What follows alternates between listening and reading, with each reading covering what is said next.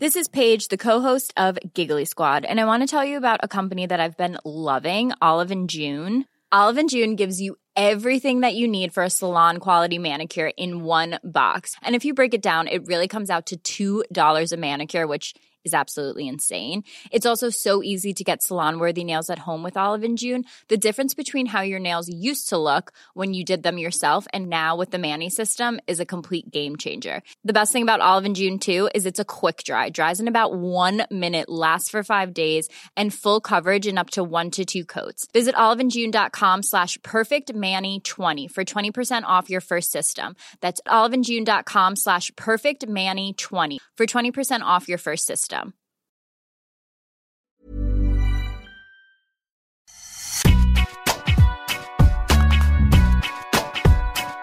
Bonjour, plutôt bonsoir, là c'est de circonstances. Bonsoir à toutes et à tous, bienvenue dans Deep Impact, le podcast qui parle tennis tous les jours pendant la quinzaine de Roland Garros sur Eurosport.fr. Je suis Sébastien Petit et je suis accompagné par notre consultant qui est redevenu fan de Zverev, j'en suis sûr, Arnaud Di Pasquale. Salut Seb, salut Laurent, salut Bertrand. Salut À nos côtés, euh, aujourd'hui, enfin ce mardi, deux journalistes de la rédaction que vous pouvez retrouver C'est sur mercredi. Hein. Ouais, on est plus mercredi, c'est vrai, que vous pouvez retrouver sur nos sites et applis Eurosport à travers leurs articles, analyses, comme interviews décalées pendant la quinzaine. Fidèle à la barre, Laurent Vernier, Bertrand Milliard, bonsoir à vous. Salut Bonsoir, tout le monde, bon, bon matin à ceux qui Ouais. nous écoutent. Et se rendez compte que ce match a commencé le mois dernier, ce match. Donc ce mardi, retour sur les premiers quarts de finale qui nous ont éveillés jusqu'à 1h30 du matin. Je parlais bien sûr de Go Stephens et Trevisan euh, Fernandez. Non? Non, c'est juste pour savoir si vous suiviez. Donc Zverev Alcaraz et, Nadal Djokovic, bien sûr. Deux matchs en avec deux issues qui ont déjoué tous les pronostics. Alors tous, non en fait. hein. Qui avait prédit la victoire de Nadal? Bon, certes en 5-7. Oui, non, ah, pardon, mais nous on avait le bon nombre de 7, donc euh, je considère Voilà, que mais c'est voilà. match qui, nul. qui avait le bon vainqueur euh, Ah, ça c'est la mauvaise foi de qualité. Mais- Ouais. bon, voilà, bon, Euh, de bonnes... Ça, J'espère quand même que hein. J'avais dit quoi, moi, Seb? Toi, tu avais dit euh, Djokovic Euh, en 4-7. on avait tous dit. Ça. On a Je tous dit vous tous vous ça, savez, vous savez que sur l'Eurosport Tennis Club, euh, j'ai quand même mis Nadal 5-7. Non, C'est vrai? Non, Sur l'Eurosport. Tennis Club, je vous jure. alors, Ah, c'est mais c'est sûr que si tu donnes deux pronostics Ah oui. différents dans deux émissions différentes et un vainqueur différent, t'es sûr de gagner. et sur RTL, t'avais dit euh, Nadal en 4, donc bravo. Très bien. Bon, je, je raccroche, je vais me coucher. Pardon d'avance à nos auditeurs si vous entendez des phrases un peu bizarres, plus d'une heure du matin, il peut tout se passer, hein, je préfère vous prévenir. Mais j'allais dire quand même que c'était une chance, hein, quand même, qu'ils ne voient pas nos têtes. Enfin, si d'ailleurs ils pourront les voir, parce qu'on a des extra vidéos qui seront peut-être à retrouver sur notre application Eurosport. Enfin, si tout se passe bien, bon, on dirait que les joueurs sont prêts. Donc, Deep Impact, c'est parti. Donc, euh, Nadal Djokovic, euh, bah voilà, euh, 4-7, 4 heures de jeu. euh, le, le- Il y a eu 6-2, 3-0, double break au bout d'une heure et quart. Et puis ensuite, eh bien, on a l'impression que Djoko avait commencé à renverser cette partie. Et finalement, Nadal a, a tenu bon. Le voilà, le voilà en demi-finale. Arnaud, euh, ce, ce- ce- ce match était, était assez particulier. Euh, Qu'est-ce que tu en as pensé? Je l'avais prédit, non? Non, pas du tout. je- Euh, Qu'est-ce que j'en ai pensé? Moi, je suis euh, bluffé. Je trouve ça assez. Enfin, je ne sais pas si, si prodigieux, c'est peut-être beaucoup trop pour certains. Moi, je trouve ça prodigieux la, la- la manière dont, dont- dont Nadal a réussi à jouer malgré tout. Alors, ils n'ont pas bien joué peut-être au même moment tous les deux, c'est vrai. Mm. Mais globalement, on s'attendait. Enfin, moi, je m'attends. Je vais parler à la première personne du singulier. Je m'attendais pas du tout hein, à avoir un Nadal capable, voilà, de jouer ce niveau-là face à Djoko. Mais alors, pas du tout. Et de pouvoir aller remporter 3-7, encore moins, euh, pour être très honnête. Euh, L'intensité, euh, l'agressivité, euh, je sais pas, il l'a bouffé tout de suite. Je sais pas si Djokovic a été surpris, en fait, au début, par le niveau de jeu de Nadal. Bizarre, 6-2, 3-0. Est-ce que c'est Nadal qui avait, qui avait un niveau de jeu incroyable ou est-ce que c'est Djoko qui était un peu en dessous? Bon, je pense que un peu les deux, mais il a, il a, pendant un peu plus d'un set, c'est extraordinaire ce qu'il fait. Nadal, vraiment. Ouais, c'est ça. Moi, j'ai j'ai le sentiment que Nadal rentre dans la partie, c'est monstrueux, c'est- c'est c'est- c'est- c'est dingue. Après, tu te demandes s'il va réussir à tenir. Et puis, en revanche, s'est passé beaucoup de choses, mais j'avoue que quand il perd le deuxième, euh, je me dis quand même que c'est terminé. Et J'ai même le sentiment à ce moment-là, au milieu du deuxième set, qu'il y a une petite baisse de régime quand même de Nadal. Et là, Mm. je me dis, est-ce qu'il va réussir à appuyer de nouveau euh, sur l'accélérateur? Et quand je me dis ça, j'y crois pas. parce qu'il a un certain âge, parce qu'il y a sa blessure, enfin, même si elle n'est pas présente, mais parce qu'il s'est passé beaucoup de choses. Et je ne sais pas s'il a le carburant, en fait, tout simplement. Et donc, c'est pour toutes ces raisons que j'ai trouvé ça complètement dingue de voir bah, Nadal réussir à, triompher face à, Djoko encore aujourd'hui à Roland Garros, alors que clairement, enfin, il est, je crois que pour l'ensemble, enfin, pour nous tous en tout cas, il n'était pas favori. Il n'était pas mm. favori. Bon, alors Laurent, est-ce que, est que pour toi, c'est Djoko qui était en dessous Est-ce que Nadal qui était vraiment, vraiment au-dessus dans ce match? En, tout cas, je pense que vraiment sur le jusqu'à 6-2, 3-0, je me faisais la réflexion de me dire, même avec les standards de Nadal à Roland Garros, ça restait exceptionnel, ce qu'il produisait absolument dans tous les domaines. J'étais très, très, très impressionné. Et c'est drôle parce que Goran Ivanisevic, euh, dans une interview, très, très intéressante interview donnée avant le match à un, média euh, croate, avait euh, expliqué que hum, Djokovic ne pouvait pas se permettre de débuter euh, ce match comme les deux derniers. Et c'est vrai que Goran rappelait que ça avait fait 6-0 Nadal au premier set lors de la finale 2020. Et l'année dernière, il commence par un 5-0. Aussi, il perd le premier set 6-3, mais euh, Goran avait dit vraiment, il doit être dès le premier point à fond, euh, parce que sinon, bah, l'année dernière, il s'en était sorti. Mais c'est trop compliqué. son problème aujourd'hui, c'est qu'il a commencé en tout cas les trois premiers sets comme ça, quand tu es breaké d'entrée dans chacune des trois manches, euh, le problème c'est qu'il a été constamment euh, en, réaction euh, dans mmh. ce match et, je pense qu'il a fini par le payer. Il va chercher ce deuxième set de façon extraordinaire parce que je ne sais pas combien de sets Nadal a perdu à Roland Garros en ayant un double break d'avance. Honnêtement, je ne sais même pas si c'est déjà arrivé. Mmh. En tout cas, ça doit être rarissime. Donc là, il produit un effort absolument monumental. Et le, milieu du deuxième set est peut-être euh, le meilleur moment du match parce que là, il jouait vraiment très bien tous les deux en même temps. Il y a eu beaucoup, beaucoup d'intensité. Après, sur l'ensemble du match, je pense qu'il a extrêmement mal servi. Nadal a très mmh. bien retourné, mais je regardais les stats. 64% de points gagnés derrière sa première, 42 derrière sa seconde balle. Euh, Nadal a gagné pratiquement autant de points en pourcentage derrière sa seconde que Djokovic derrière sa première. Il a été breaké 7 fois, sachant qu'il avait été breaké 3 fois en 52 jeux de service sur ses 4 premiers tours. Et là, il a été breaké 3 fois sur ses 5 premiers jeux de service aujourd'hui. Et il a concédé un nombre de balles de break incalculable. Donc, euh, à 17 en l'occurrence. 17, voilà, tout à fait. Et assez, je pense que c'est un match quand même décevant globalement de la part de Novak Djokovic par rapport à ce qu'il avait montré à Rome depuis le début du tournoi. Moi, j'en avais fait vraiment mon favori euh, avant le tournoi et plus encore après la première semaine. Mais c'est quand même la preuve, une fois encore, qu'entre ces deux-là, euh, ce qui a existé euh, dans les jours précédents voire les semaines précédentes, n'a pas mmh. beaucoup d'importance quand il se retrouve en Grand Chelem. C'est autre chose. Et c'est vraiment l'instant T qui compte. Et à l'instant T, bah, Nadal euh, a vraiment été euh, assez largement supérieur, je pense, à Djokovic. Et voilà, donc je m'excuse auprès des fans de Rafa de, de l'avoir sous-estimé. La seule chose quand même où je suis content, c'était d'avoir dit que cette histoire de Night Session, c'était beaucoup de bruit pour rien, à mon avis, parce que ce, comme je l'avais dit, dans, ce serait une goutte d'eau dans l'océan mm. des clés de ce match et ça a vraiment été le cas. Et au niveau, euh, enfin, au rayon stat aussi, on avait remarqué, euh, Bertrand, que le Serbe, niveau revers, c'était pas du tout ça. Ah il, termine avec 5 catastrophique. catastrophique. Mais alors en revers, c'était une catastrophe. En fait, euh, ce qui est assez étonnant, c'est que pendant une grande partie de ce match, euh, les deux joueurs euh, ont eu des, mauvaises stats sur leur coup fort. C'est-à-dire que Nadal, c'était en coup droit, qui faisait beaucoup plus de fautes, et mmh. plus que Djokovic. Et Djokovic, lui, avait beaucoup plus de fautes en, revers. J'ai pris la stat à un moment donné. Euh, il était le Serbe à 22 fautes directes en revers vers la fin du quatrième. Donc il aurait dû finir peut-être un petit peu plus. C'était peut-être à 4-4 ou à 5-5 au, au, quatrième. Donc c'est très étonnant. Effectivement, il fait un très mauvais match de ce côté-là. Et comme c'est son, côté le plus fort, normalement, bah, c'est vrai qu'il ne sentait pas bien là-bas en revers au début de match. Ça l'a quand même pénalisé. Je me suis pas beaucoup inquiété pour lui au début. Euh, parce le premier set, l'année dernière, il avait pris 6-1 aussi. Puis il était rentré dans le match et il avait fait tourner les choses.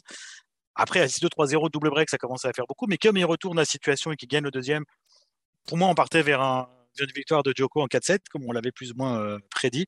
Et en fait, ce que j'ai trouvé dans ce match, c'est que Nadal a été lisible, c'est-à-dire c'était du, grand Nadal, du vrai Nadal, du grand Nadal. Surprenant quand on voit dans quel état on l'a laissé à Rome après son match contre Chapovalov. Mais ça, c'est une chose. Surprenant peut-être aussi parce que euh, il a eu un match très très difficile déjà au tour précédent contre Roger. Mais finalement, justement, je me demande s'il avoir été testé déjà une fois, lui, et non pas, et pas Djokovic, ça ne l'a pas été finalement en sa faveur. Il avait déjà eu un match long, un match dur, le mm. temps de, trouver le rythme, vraiment être obligé d'aller chercher le match, alors que Djoko n'a pas été inquiété du tout et n'a pas joué de 5-7 avant Roland Garros et n'a pas joué un match de cette intensité depuis finalement très longtemps, ce qui à mon avis m'a perturbé. Donc j'ai trouvé Nadal lisible parce qu'il était finalement égal à lui-même pendant tout match et en revanche j'ai trouvé Djokovic illisible euh, quasiment pendant tout match. C'est-à-dire qu'au moment où euh, il est complètement euh, mène un set de break. Là, on retrouve le vrai Djoko qui fait une très grosse fin de deuxième et qui va le chercher. On s'attend à ce qu'il passe devant au début du troisième et dès le début du troisième, il concède un break, et puis un deuxième, et puis il balance quasiment la fin du troisième, ce qui est quand même relativement rare peut-être pour mieux rebondir au quatrième. D'ailleurs, il mène 5-2, il a 7 balles de 7 à 5-3. Moi, je pensais vraiment, je crois que vous pensiez tous, on pensait tous qu'il allait partir dans un cinquième. Et puis, euh, la fin de 7, euh, il est un peu bouffé quand même par Nadal, qui, qui, qui, qui, ouais, un peu l'inverse de l'année dernière. Hein. C'est vraiment Nadal qui a le momentum, c'est Nadal qui, qui, est au-dessus, qui ne lâche rien, en fait, qui lui, voilà, il joue tout le temps euh, quasiment un bon niveau. Et, et Djokovic, bah voilà, je pense que c'est sans doute le manque finalement de, compétition. Ça le rattrape quand même ce soir. Le manque je ne sais pas ce que tu en as pensé, Bertrand, mais j'ai trouvé qu'il avait il n'était pas habité par cette espèce de feu sacré qu'il a parfois. Et tu sais, l'année dernière, je me rappelle que justement, il y a, quand il est en difficulté dans un match et qu'il revient, il y a toujours un moment où il va. Souvent, il a un body language assez neutre, et puis d'un seul coup, il, y a cette explosion. Voilà, il va arrondir la fouille, il se passe quelque chose.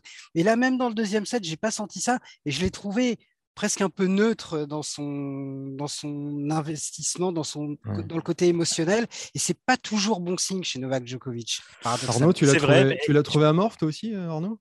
Non, moi, moi non, je l'ai pas trouvé amorphe du je tout. dirais pas amorphe, hein, mais je l'ai, je l'ai, dans, le côté émotionnel.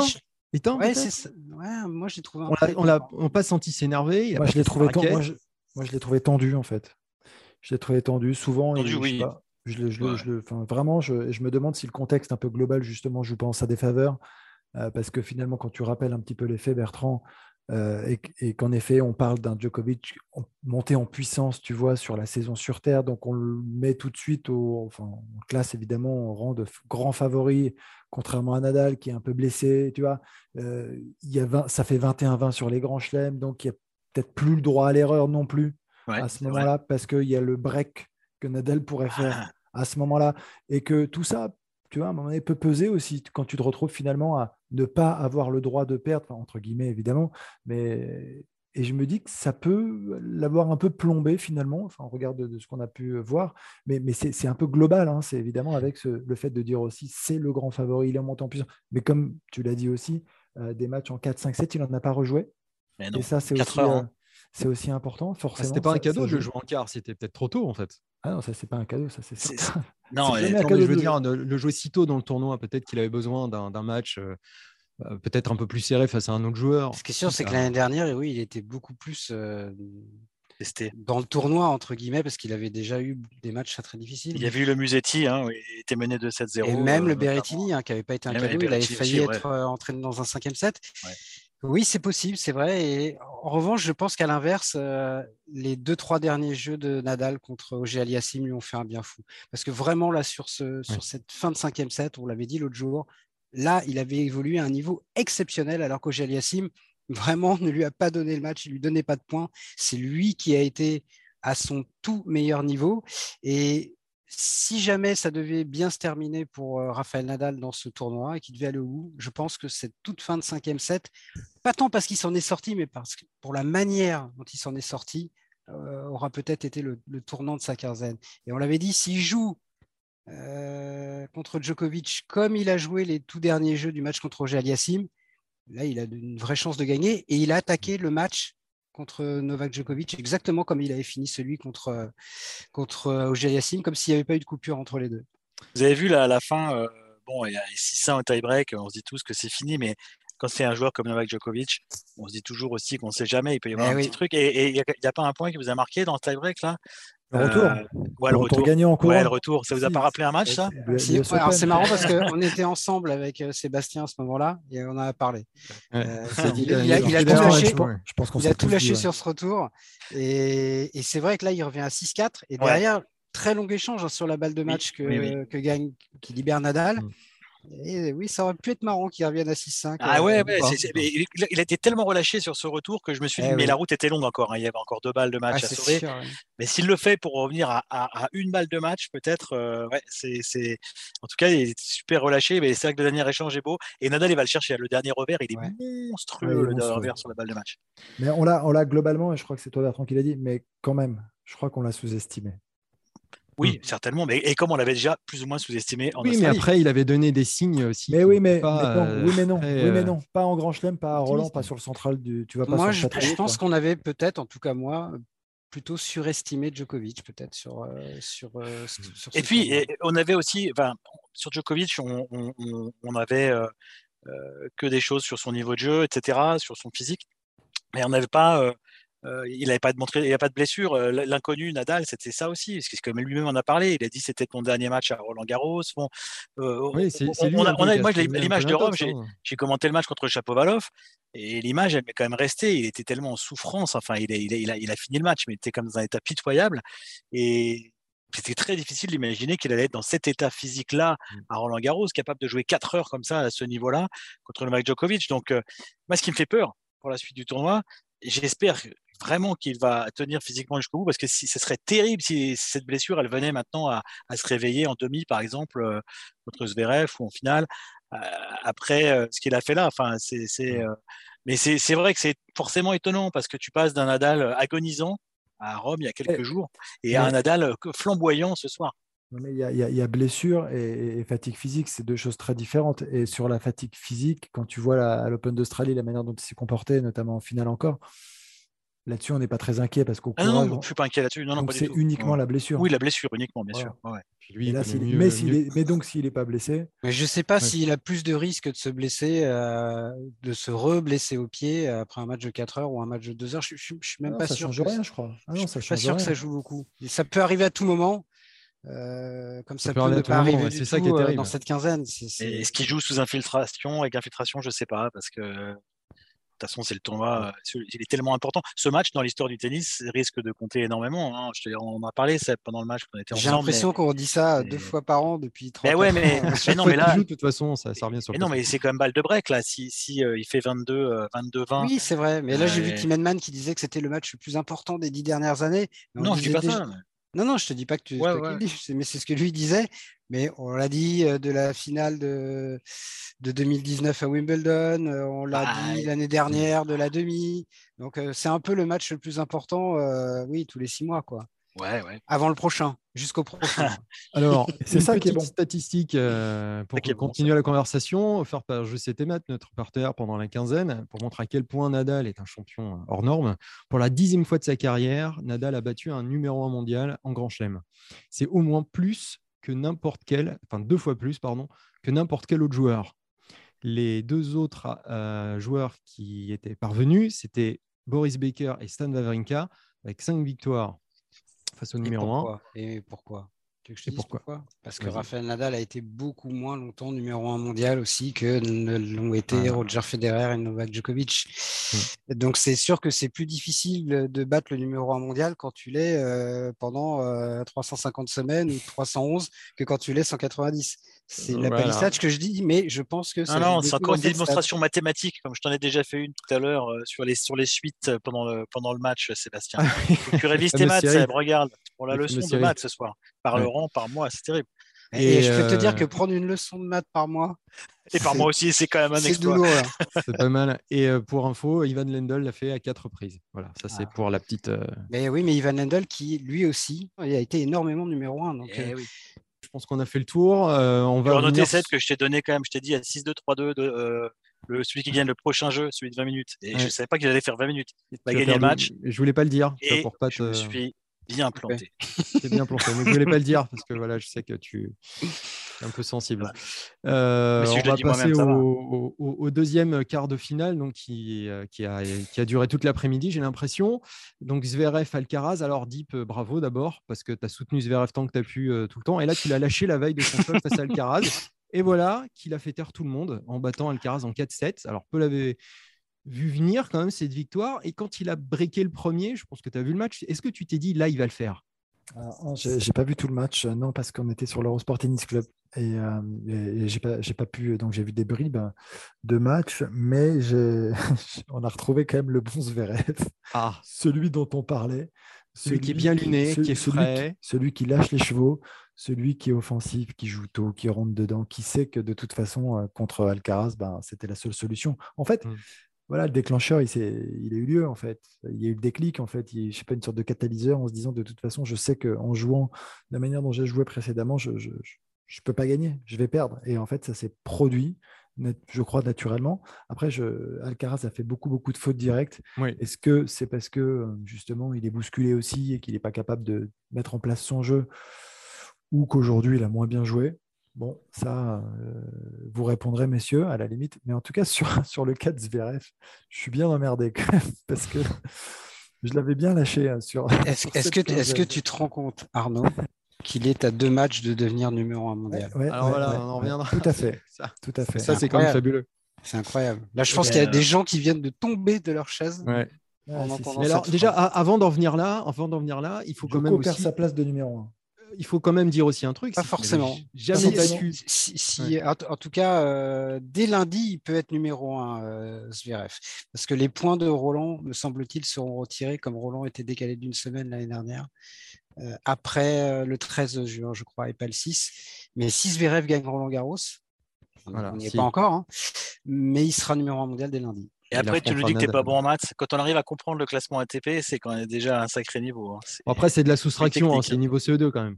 Euh. Ouais, non, c'est pas CO2. Moi, je comprends rien. J'ai jamais compris avec les points, les, les, semaines décalées, les trucs. Là, c'est un, un jeu. en tout cas, la stat quand même qu'il faut aussi noter sur ce match, c'est qu'avant, Zverev n'avait pas gagné un match face à un top 10, un joueur du top 10 en Grand Chelem, mmh. et que là, il y arrive à son 12e essai.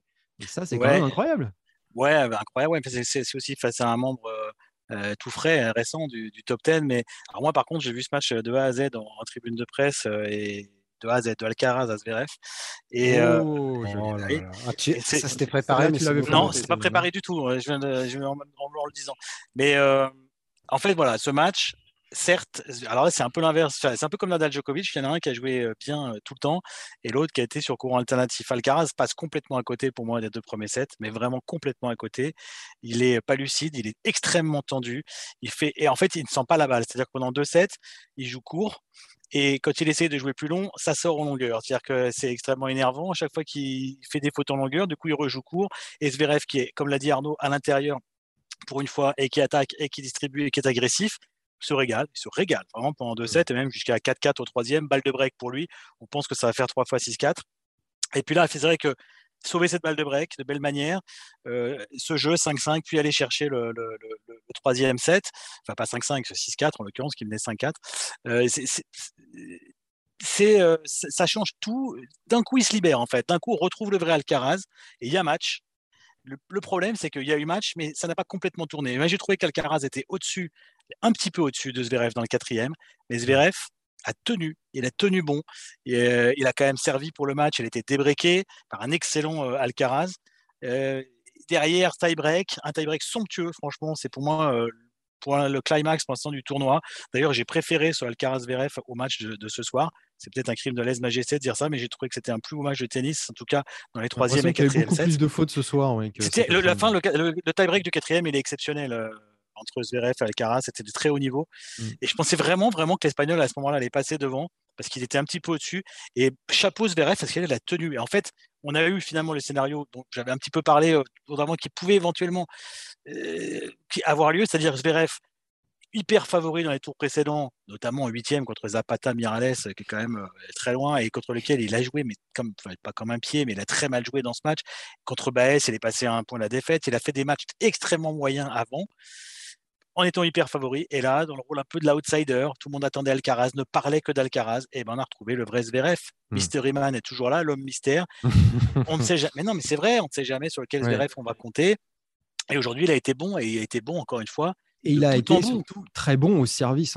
Enfin, Alcaraz, dans tous les domaines, il était bon. Dans tous les domaines. il a quand même eu 25% de réussite en retour, Alcaraz. Sur Attends, les deux premiers sets. Il y a eu un moment dans le match où on était à 19 fautes directes en revers à zéro. Oui, oui. 19 fois direct, direct Alcaraz, il faut le dire. Hein, mais... C'est-à-dire qu'il était, euh, c'était incroyable, quoi. Il était, euh, Zverev ne faisait pas une faute et, et, et, Alcaraz, lui, en faisait, en faisait beaucoup. voilà, ça a été, ça a été assez étonnant de voir un Zverev aussi consistant aujourd'hui, effectivement, certainement libéré par le fait de, peut-être plus être dans la peau du, favori. Mais il est étonnant, ce, joueur. En tout cas, consistant et surtout hyper calme, hein, Laurent. Ouais, Zénitude. Vraiment, moi, je dirais pas qu'on l'a retrouvé. je dirais que pour moi, c'est une découverte. C'est-à-dire que je ne l'avais jamais vu comme ça en Grand Chelem. Vraiment, hein, dans un. On l'a vu aux Jeux Olympiques, aux Masters, dans des Masters 1000, être capable de produire ça. Mais pour moi, c'est vraiment son plus grand match en Grand Chelem. Et effectivement, j'ai été admiratif euh, de son attitude, de son comportement, du premier au dernier point. Il, est, il a toujours été positif. Il s'est jamais énervé. Et il a été. Tout le public était contre lui. Hein. Il avait tout le public contre lui. Et ce que j'ai trouvé admirable, c'est qu'il a été linéaire dans son attitude à toutes les étapes du match, c'est-à-dire jusqu'à 4-4 dans le troisième où il est très dominateur, il n'y avait pas d'excès dans l'euphorie, il était très zen, très calme. Il perd le troisième alors qu'il était tout près de le gagner.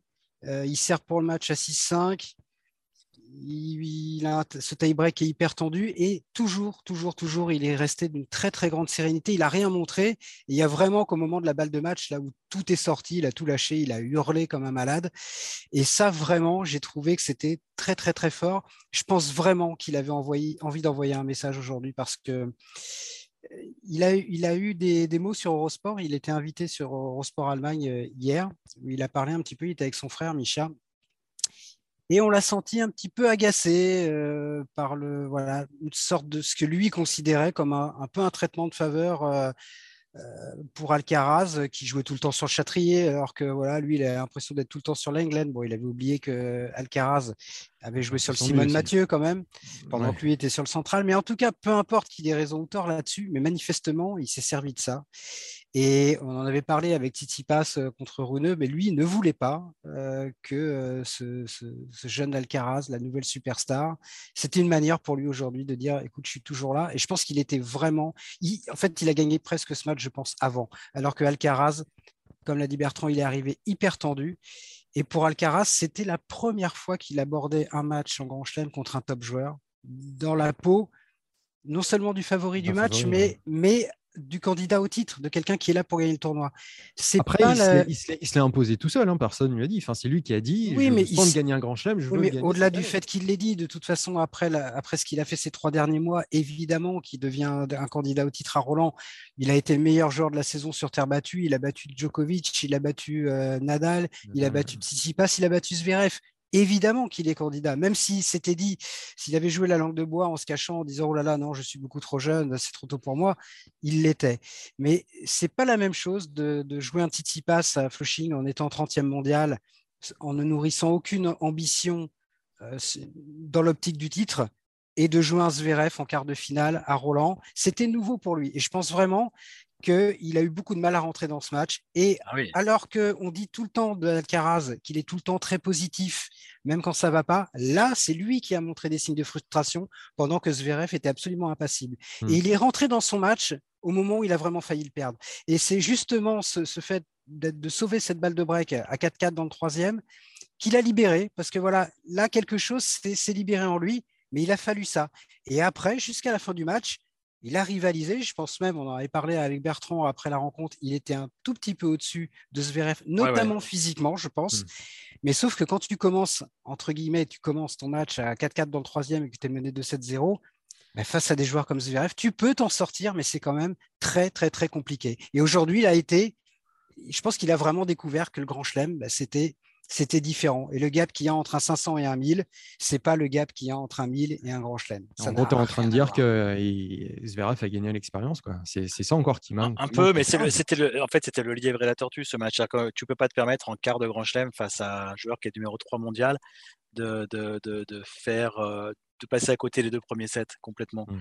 Euh, c'est pas possible. il, il, est revenu à un niveau très fort à la fin. il y a un peu de frustration sur ce match de, ce fait-là, de fait qu'Alcaraz est vraiment euh, mis de 7,5 à rentrer dans le match. Parce qu'à la fin, c'était somptueux. Hein. Franchement, s'ils avaient joué comme mmh. ça les deux pendant tout le match, on avait un match d'anthologie. Déjà, il est, il est vraiment très très beau, hein, troisième et quatrième set. Mais euh, mais il y a une raison pour laquelle. Il s'en est fallu d'un tout, bien sûr, il s'en est fallu d'un tout petit truc pour qu'il repasse devant après. Mais tu as raison, Laurent, il, y a une raison. Et on a beaucoup parlé de tous ces challenges qu'il relève les uns après les autres. Il en a relevé un sacré paquet, c'est moins qu'on puisse dire, depuis le début de saison. Et bien là, celui-là, non. Celui, effectivement, du grand chelem. Euh, en quart face au numéro 3 en étant favori, ben non, il pas, l'a pas relevé parce que il a été, il était rattrapé par des émotions et qu'il est passé à côté du début de match. Et, c'est, ça fera partie de l'expérience. Et ce qui est marrant, c'est qu'il a dit à la fin, je sens que j'ai le niveau pour gagner un grand chelem, et il a raison. Il a le niveau, raison. mais c'était pas un problème de oui, niveau. Oui, mais ça, c'est, peut-être pas nouveau parce qu'il l'avait déjà pressenti avant de commencer. Après, moi, je me suis. Ça a juste confirmé le fait qu'il pouvait le faire. Mais... Je me suis quand même régalé hein, en tribune de presse, honnêtement. Euh, il y a des moments où c'est des, on peut pas s'empêcher de s'extasier sur certains coups. On est là, ah, il, a des coups incroyables. Il y a un moment dans le tie-break, euh, il était mené 3-2, les deux points qu'il fait pour repasser devant dans le tie-break sont exceptionnel. et puis il a montré, a montré qu'au-delà du niveau, il avait ce caractère de champion. Et ça, voilà. Et, il a la caisse physique parce que je pense qu'il est au-dessus de Zverev physiquement à la fin, tellement il a fait galoper avec ses 2 millions d'amortis. Mais encore une fois, pour moi, c'est vraiment dans l'approche de ce match, dans la manière dont il l'a abordé, dont il l'a démarré. Il perd ce match dans les deux premiers sets et ah bah après, c'était trop tard. Et voilà, il y en a un qui est beaucoup mieux qui a beaucoup mieux réussi euh, ouais, l'appréhension du match. Ça s'est joué là-dessus pour moi. Bon, alors, et pour finir, Arnaud, euh, Zverev numéro 1 mondial, euh, ça, tu le vois venir ou pas? Parce que voilà, maintenant, le prochain match sera hyper important. Maintenant que Djoko et Medvedev sont, sortis, s'il arrive à sortir Nadal, eh ben, il faut qu'il gagne le tournoi après pour, pour être numéro 1. Ça paraît improbable, mais tu le vois, toi, numéro 1 je, franchement, non, je ne me projette pas en fait sur Zverev, pardon, numéro 1 mondial, c'est pas ça. Moi, je ne projette plus. Non, non, pas du tout, mais c'est pas, c'est, pas ça. Je sais pas, je ne vais pas me projeter là-dessus. Je sais pas, j'ai l'impression que, en tout cas, ce que je peux dire, c'est que, mon sentiment, c'est quand Zverev euh, joue de cette manière, et tu sais quoi, Alcaraz, il le rebattra, en fait, s'il joue comme ça. En fait, c'est la, question. évidemment, Alcaraz va progresser. Évidemment qu'il a peut-être mal commencé. Évidemment qu'il a l'expérience qui joue. Ce que, et je, je, je, suis d'accord. Mais je trouve qu'après bah, un Zverev, et on l'a défendu. J'ai pas été le seul d'ailleurs, par moment, me semble-t-il. Mais Zverev qui, est capable de jouer de cette manière, est capable de battre n'importe qui sur n'importe ah quelle surface, à mon sens. Vraiment. Mais, mais, mais même des gars en face, un Djoko en forme, il est capable de le battre. Un Alcaraz en forme, il est capable de le battre. Un, Nadal en forme, il est capable de le battre. Voilà ce que je pense en fait de Zverev quand il est dans cet état de forme. Bah, le mec est monstrueux en fait. Donc quand on dit est-ce qu'il pourra être un, un joueur numéro mondial, moi j'ai le souvenir de lui quand je l'avais vu euh, je sais pas, sur les cours annexes à l'époque, euh, quand il débarquait, je sais pas quel âge il avait, 17 ou 18 ans, euh, je sais pas si c'était pas en qualif de Roland. Tu sais quoi, j'ai vu ce mec et je me suis dit, si ce mec-là, il n'est pas dans le top 3 mondial, c'est pas possible. quoi. Voilà. Donc, c'est pas une immense surprise non plus dans l'absolu. c'est ce que je veux dire au fond. Non, mais tu es, d'accord qu'en Grand Chelem, on l'avait jamais vu comme ça, avec une telle. Euh, Bien sûr. Non, mais un épanouissement sur la durée d'un match. Mais surtout, Arnaud, euh, ce qui m'étonne moi chez lui, c'est comment tu peux passer d'un niveau médiocre tour d'avant vraiment médiocre hein, euh, contre les ça, il nous déçoit à, ça. Comment il fait Mais comment tu peux d'un seul coup jouer aussi bien après avoir joué aussi mal euh, C'est comme s'il attendait ce match contre Alcaraz. En fait. c'est Alcaraz en fait qui l'a transcendé. Ce qui est dangereux. On tellement de lui que forcément ça donne envie. Mais ça, ça c'est sûr, ça c'est sûr qu'en fait, il y a un moment où quand tu es joueur, il y, a, y, a, des conditions qui se créent en fait presque un peu naturellement, surtout quand tu es un peu dans le dur, un peu en galère et tout ça je pense qu'il il, a, il, a, il a réussi. Mais, quand je dis il a réussi, il, est allé le chercher probablement aussi, mais naturellement, ouais, Alcaraz, le contexte, le fait de ne pas très bien jouer, ça, l'a probablement libéré, euh, envoyé un signal. Je pense que toutes ces raisons, bah, tu vois, et, et, et, montrer que, enfin, il était encore capable. Je pense que c'était, ouais, je pense, je pense que tu rentres dans ta bulle, tu es en mission et c'est ce qui se passe. Il y a un moment où tu es capable de transcender, de te sublimer. Et c'est l'événement qui fait ça. Et ouais, tu peux avoir joué comme une bille pendant 2-3 jours et le déclic qui peut se produire. Après, la, la question, c'est de savoir s'il sera capable de rééditer ça sur le prochain mais ça se produit même, ça se produit, ça se produit même dans un même match, voire dans un même jeu. C'est-à-dire qu'à un moment donné où il a recommencé à faire ses doubles fautes là. Euh, oui, mais quand même sur le match, Bertrand, tu ne peux pas dire qu'il a, a, que c'était le Zverev qu'on voit des fois qui. Pas du tout. Non, non, pas du tout. Non, c'est pas, pas ça que je dis. C'est pas ça que je dis. C'est pas ça que j'allais dire. C'est que des fautes, parfois, non, mais parfois, il a, il, il, a, il a fait des doubles fautes aujourd'hui encore comme il en fait de temps en temps. Et là, on se dit, oula, temps faible, ça va être compliqué et tout.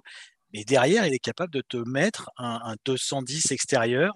c'est ça qui est dingue, c'est qu'en fait, moi j'ai du mal à le lire, à, le comprendre ce garçon. C'est, c'est, il, est illisible. il, est illisible. Ben, c'est, d'une semaine sur l'autre, tu sais pas du tout ce qui va se passer. Et même d'un point sur l'autre parfois. Alors aujourd'hui, il était super solide. Hein. Pas aujourd'hui, non. Pas, aujourd'hui, mais, mais, en, en, tout cas, en tout cas, s'il est numéro un mondial lundi, ça voudra dire qu'il aura gagné son premier Grand Chelem en battant euh, Rafael Nadal à Roland Garros.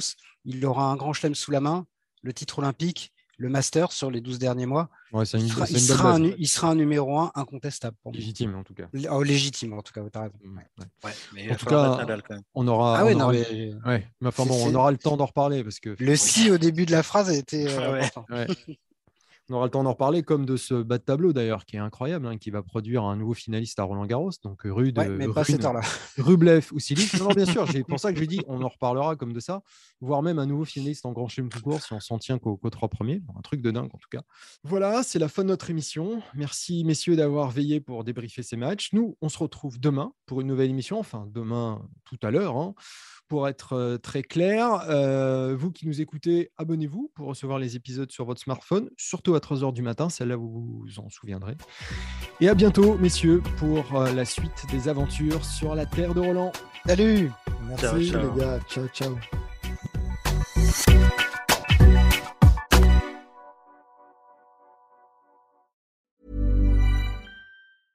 Mom deserves the best, and there's no better place to shop for Mother's Day than Whole Foods Market. They're your destination for unbeatable savings, from premium gifts to show-stopping flowers and irresistible desserts. Start by saving 33% with Prime on all body care and candles. Then get a 15-stem bunch of tulips for just $9.99 each with Prime. Round out Mom's menu with festive rosé, irresistible berry chantilly cake, and more special treats. Come celebrate Mother's Day at Whole Foods Market.